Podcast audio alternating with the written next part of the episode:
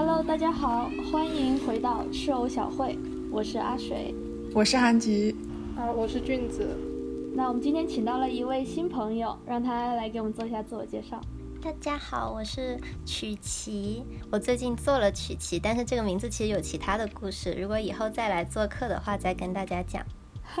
好，那我们期待你的返场。OK，那我们今天 我们今天要讲的话题就是跟一个饮品有关，奶茶。奶茶其实在现在的中国文化里面特别流行，特别受到年轻人的喜欢。然后它的这个。形式也是千变万化，可以有很多种方式可以喝它，然后有各种各样的食材可以放进去。所以，我们今天想谈论一下为什么大家喜欢或者不喜欢奶茶，还有一些相关的故事。那我先问一下大家喜不喜欢喝奶茶？其实，你问我喜不喜欢喝奶茶，我感觉就是，嗯，如果跟朋友出去可能会喝，然后有的时候如果自己想做可能会喝，但是。因为已经喝多了，感觉有一点腻了。就是奶茶的，我觉得奶茶的社交功能过于强大，让这个社恐社恐症患者开始有一点不太喜欢奶茶了。而且，可能也是口味问题吧。喝多了以后就觉得奶茶也没有什么好喝的，还是喝点别的比较清爽。所以我现在属于一个就是从。呃，沉迷奶茶新人迈向一个不怎么喜欢奶茶、不认为奶茶是生活必需品的一个边界上面的人。OK，是一个很复杂的一个转换中哈。那韩吉呢？呃，我觉得我是已经从喜欢奶茶转换到不喜欢奶茶，或者说是无法理解为什么大家都要去买奶茶的状态。呃，已经处于这个状态已久。就是我小时候喜欢喝奶茶的时候，那时候奶茶还没有那么多品牌，然后可能没有那么多商业化吧。就是学校附近的那些小卖部里面可能会有卖。现在想想，那些原材料都不知道是什么做的，但是就是很喜欢看他在那里加一些莫名其妙的东西。然后很好奇会喝到什么味道，然后我特别喜欢那个珍珠，嗯，然后最后那个他会用那个机器往那个装好奶茶的塑料杯上面压一个那个密封密封的塑料膜，我觉得那个 看起来特别爽。我知道，就是上面可能会有一个就是举着大拇指的小熊，黄色的小熊。对，然后还有那种什么一个花儿或者什么之类的。那时候的设计可能还比较粗糙，主要太会印歪，就会让我觉得很生气。就会印歪，就可能那个圈儿会到那个杯子旁边。对，俊子呢？你对奶茶什么情感？哦，我觉得我可能现在也，就是不太喝，就是可能因为在，就是现在不在中国，然后。就是喝到的奶茶都特别难喝，就是不管不管是说它的奶的部分还是茶的部分，我我感觉都是可以受到一定的质疑，就是说他们到底是用什么东西，就是人工的一些材料去就是代替它吧。嗯，所以喝起来是一种非常觉得自己会也会因此而变异的一种饮品。你会因为喝基因变异，虽然奶茶本身已经很不健康，但是在你喝到那样的奶茶之后，你会非常理解，就是觉得很它到底是什么 organic 的感觉。对，喝多了会长出波点。不过我也喝过超级 organic 的奶茶，然后自己做的吗？不是，是呃，我之前有一个好朋友，他是新疆人。然后他说：“我自己给你做奶茶吧。”然后我说：“啊，好啊。”然后我就一心期待着里面会有珍珠，然后是甜的。然后他在那里熬制了半天，给我端上来以后，我说：“嗯，没有珍珠吗？好吧。”然后我一喝，竟然是咸的，酥油茶之类的那种。对，然后我发现他真的是用真的奶，然后好像还有黄油吧，然后对对对，还加一点盐什么的。然后也是用真的比较好的红茶去泡，嗯嗯，我之前去印度同学家做客，然后他妈妈也做过奶茶，他的奶茶就跟我们喝的就特别像，嗯。而且很好喝。不过里面也没有珍珠。我。喜欢那种就是看起来有点红红的那个茶，嗯，但其实就是我现在因为就是疫情在家嘛，然后就开始觉得外面的奶茶就是很贵，然后我又不出门跟别人一起出去玩儿，然后我现在就买了一大包那种就是速速食的珍珠，然后可能自己拿来泡牛奶啊。然后泡奶茶，或者有的时候泡咖啡、泡椰奶，就什么东西都可以泡。然后吃了以后觉得，嗯，奶茶有什么好喝的？不要再喝奶茶了。自我安慰一下，做一点奶茶，但我觉得这样蛮好的，就是有的时候可能就只放四五颗珍珠，外面的奶茶它会把料放的很多，然后很容易就吃腻了。嗯你吃四五颗可能就还可以维持那种就是嚼珍珠给你带来的快乐，所以我现在就是会自己 但我确实觉得开始喝奶茶之后，我会发现喝别的饮品，因为没有东西可以嚼，你会觉得特别无聊。嚼的那个过程，有的时候你想去喝珍珠奶茶，而不是买便利店里面那种一瓶一瓶的，可能就真的只是想要嚼里面的东西。嗯，然后有一次，我跟我一个就是奶茶重度患者的朋友，然后去排队买喜茶，他排到了以后问他能加珍珠吗？然后那个喜茶店员跟他说不可以加，他转头就走了。他说不加珍珠的奶茶叫什么奶茶哇，他好有原则哎。哦，我觉得喝喝那个珍珠，我小时候还觉得有一个乐趣，就是因为那它不是会有比较粗的吸管嘛，但是你也不是每一口都会有珍珠，所以就会很期待，嗯，我喝到了一颗珍珠，然后或是就是看着那个杯子，然后用吸管去兑那只珍珠，而且珍珠会在你吸的时候从下面被传送上来的啊那种感觉，很有仪式感。就你会感觉那个吸管被堵住了，然后心里就会很开心，我终于吸到一个珍珠了。。对，然后挖宝然后如果。吸上来是两颗，还会觉得有一点对，而且我觉得每次买完奶茶回来，你看到这么大一杯，然后你会看到里面的颜色又很丰富，可能 logo 设计的又很好看，就觉得很有质感。嗯，而且这么大一杯给人你的感觉就是这个快乐会持续很久。对，现在的设计真的挺精致的。就关于你说的这个，就是这个大杯奶茶会给人带来快乐，我来讲一下中国职场文化开会一定会点嗯奶茶的故事。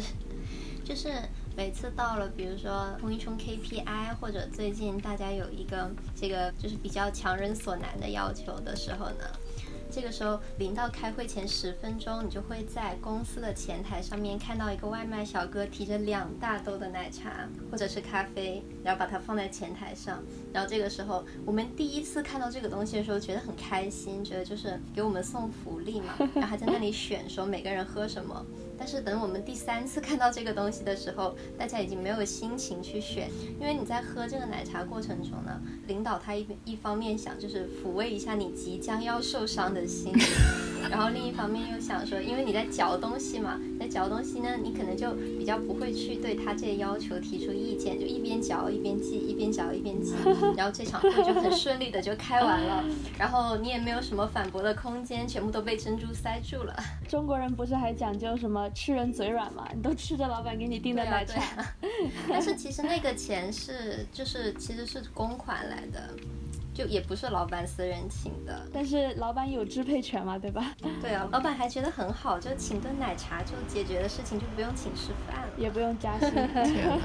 那如果你说你不喝，会不会显得不合群？嗯，也不会啊，就是你不喝，他也会放一杯在你面前，然后呢，就浪费了吗然后开？始讲他要讲的东西。啊，就是是你不要，不是我不给，这个姿对，如态果你不喝，要做对你，可能就是会有人想喝，那你就给他，或者是都是套路。对我还有要跟甲方乙方的那种工作，就是甲方爸爸的糖衣炮弹呢，就是很喜欢开会的时候买星巴克，然后一看到有星巴克来了，就知道，哎呀，甲方今天又要提那种很就是很变态的要求了，什么五彩斑斓的黑啊。五彩斑斓的黑。但其实这个也不是很绝对了，但是我觉得就是有以前，呃，大家办公室里面喝奶茶比较喜欢是大家就是下午茶嘛，然后被老板捕捉到了这个趋势之后，这个下午茶就变味儿了的感觉。我待过的公司都是谁要是迟到谁就下午请，所以呢大家都数得钟，都很开心，你知道吗？谁要是掐着点进了门，就是人员到齐了，他们都会很失望。但是不会就是很大一笔钱嘛？就是如果是个人来出钱，请大家其实挺多的，嗯一杯就要二三十，然后整个团队可能最少也有十几个人吧。我觉得应该是两三百左右吧。我觉得其实还蛮贵的，这也就是我无法理解天天去买奶茶的人。嗯，那我们最早的这个奶茶记忆是什么呀？呃，我记得是可能喝的比较多的，其实反而是就初中的时候吧，因为回家的时候要坐地铁，然后地铁站旁边就是有一家快乐柠檬。当时其实因为作为初中生，就是自己能支配的那种零花钱其实也不是很多，然后就会跟朋友就是约好，如果考完试或者是考试之前，就是要鼓励自己，就是总是会有不同的理由吧，然后就会约着就是回家的时候去买一杯这样子。对，但是就当时会觉得是，就是很开心，然后会很珍惜的一个事情，因为不是说会天天去买。嗯，嗯，那你会点什么呢？我其实不是那种就是会尝试各种东西的人，我可能点的就比较单一吧，就是总之会比较相似。嗯我不太记得会点什么，但我就是其中有一个会点的，好像是奥利奥口味。听起来好甜。对啊，就是很甜。我也觉得听起来很甜。那韩吉呢？嗯，我最早的是应该是同学下课的时候带我去小卖部买的吧，因为我小时候不是很、家里住得很远，所以不会太经常去小卖部里买吃的，就是偶尔有一次机会去吃过吧。但是喝的最频繁的是在考高中的 SAT 的时候。哦，在新东方培训，然后培训英语嘛，然后就觉得好累好苦，每天要上从早上到晚那个课，然后中午的时候就会觉得我好辛苦，生活中需要有一点甜。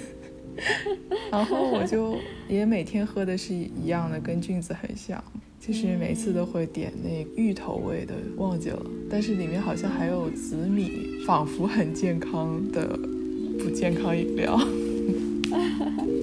我也觉得好像因为每一次点奶茶都挺不容易的，小时候也没有那么多钱，所以的话，不希望冒险去尝试一个有可能不会好喝的，嗯，所以一定会要有特别确定的这种快乐。对，都是一直点一样的，然后直到有一天说，也许我应该尝试一下新鲜事物，然后每次尝试好像都有点失望，然后就嗯，慢慢的就不尝试了。对。那曲奇呢？嗯，我我感觉就是我以前最开始喝奶茶就是那种，就那种一杯一杯封好的，然后放在那个雪柜里面的，然后应该是在我妈单位喝到的。哇，就也很神奇，在他们饭堂喝到的，但是里面就是没有没有珍珠，它里面放的是那个，就里面放的是那种西米，哦，哦，也不错。有感觉有点像个粥。就对于我以前的理解范畴里面来说，就像现在这种比较流行的加了料珍珠奶茶，其实在我的概念里面，它不叫饮料，嗯它叫糖水。嗯，可能那个时候刚刚我们这边有那种连锁奶茶店，就是里面会有那种小姐姐穿着一个围裙，然后拿着一个像调酒一样的杯子在那里哐哐哐哐哐摇啊摇啊的那种，应该是大卡斯。嗯，然后我以前是没有喝过大卡斯，我以前一直都是喝那种就是雪柜里面那种封好的奶茶。那个时候我还叫它糖水，我还没有叫它奶茶。雪柜就是指那种小卖部里面的小冰箱，对吗？嗯，嗯对。后来就是因为跟一个朋友，然后我们一起去，也是去培训机构上课，也是新东方。然后，因为我们就是会比较顺路，然后就会一起去上课。然后路上有一家大卡司，他就跟我说说啊，我请你喝奶茶吧。所以我第一次喝这种就是手摇类的奶茶，应该就是跟朋友一起喝的。我觉得绑定了我关于奶茶的记忆，就是我大部分时间想要喝奶茶，可能都是因为想要跟朋友一起喝，或者一起聊天，然后嘴里嚼个什么之类的，会很习惯看到就是说那个人拿出两杯，然后我们一人拿走一杯这样子。嗯。然后还有一种就是，嗯，因为以前小朋友嘛，就大家零用钱可能比较少，然后奶茶逐渐涨价了，就觉得啊好贵啊，然后大家一起点一个大杯，然后一人吸管插一边，嗯，或者是三个人插三吸管，然后大家一起喝一杯，简直喝鸡尾酒一般。小时候的奶茶的那个风速，它的图案上面会写。把其他吸管插在某一个地方哦，真的吗？对，就会像麦当劳那个一样，他说第一个吸管插这里，第二个吸管插这里，但是现在就不会有了，就现在很很标准化。嗯，对，可能大家消费也上来了，还有大家对卫生的意识，不会一起喝吧？是的。哎，不过我真的这么想想，觉得喝奶茶是一个社交方式。就我其实还挺好奇，就是中国在国内现在能看到这么这么多样化的奶茶文化，是从大概什么时候就是大量的这种出现？我觉得应该是在一五年左右开始才会有比较多的，但是以前就。相对比较少吧，就没有那么密集，但是也是大家就很爱喝了。可能比较多的是像 COCO 这样的，然后如果按地铁站来算的话，它一般一个地铁站的覆盖范围内可能会有一到两家这样，然后它都会比较靠近学校。就我觉得跟我们的经历可能也有关系，就是可能奶茶的主要消费群体还是学生比较多。所以他就会选择开在学校附近。哎，我在想，要不就是给大家介绍一下，就是比较常见和比较新鲜的一些加料或者是口味，什么脆波波什么之类的。我觉得它是从珍珠演变来的东西，但是波波会脆一点，就是波波不粘牙，珍珠有的时候会粘牙，就你有时候吃完珍珠露出微笑，可能会有点尴尬。要不介绍一下喜茶吧？我觉得喜茶很多人知道牌子，就是它最开始做差异化嘛。嗯。它推出一个，就是因为很多人觉得，就像你最开始说的，你会觉得就对奶茶里面的成分有一些怀疑，因为它都是混在一起，然后就端给你的嘛。但是喜茶它一开始就它主打的是它用的是什么？哦，就是真茶叶，就给你一种就是那种很精致的，给你泡一杯茶，然后给你做成奶茶的感觉，然后还有那个奶盖，因为那那个时候其实我觉得奶盖茶不是特别的大众。就是他把自己当成一个相对小众的卖点去推广。哎，能解释一下奶盖是什么吗？嗯，奶盖就是用奶油打出来的，然后里面有一些芝士的味道，但是我不知道它里面是不是真的有芝士，让它飘在那个茶上面，就是会分层，有点像那个就是咖啡挤在上面那一团奶油的感觉。嗯，哦，对，它不是芝士，它是那个 cream cheese，但是它叫做芝士，就是对，就是其实不是。原来但是我觉得它跟那个奶酪芝士吃起来还是有一点差别的，可能它加了一些什么粉之类，就它让它吃起来有点咸。但是就是它的那种设计吧，它那个杯子它上面会画一些可能就是有稍微有一点中国风的元素，因为它是想说它要去推广就是它那个茶嘛，纯茶的那种概念。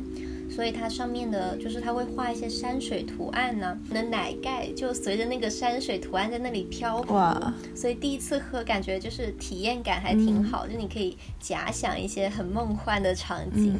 而且那个时候就是奶盖茶给人一种很新奇的感觉是什么呢？就是喜茶它到现在都会有那个提示嘛，就是它会上面那个有很多种孔，不同的孔，有一些孔是你拔开来是喝的，有一些是插吸管的嘛。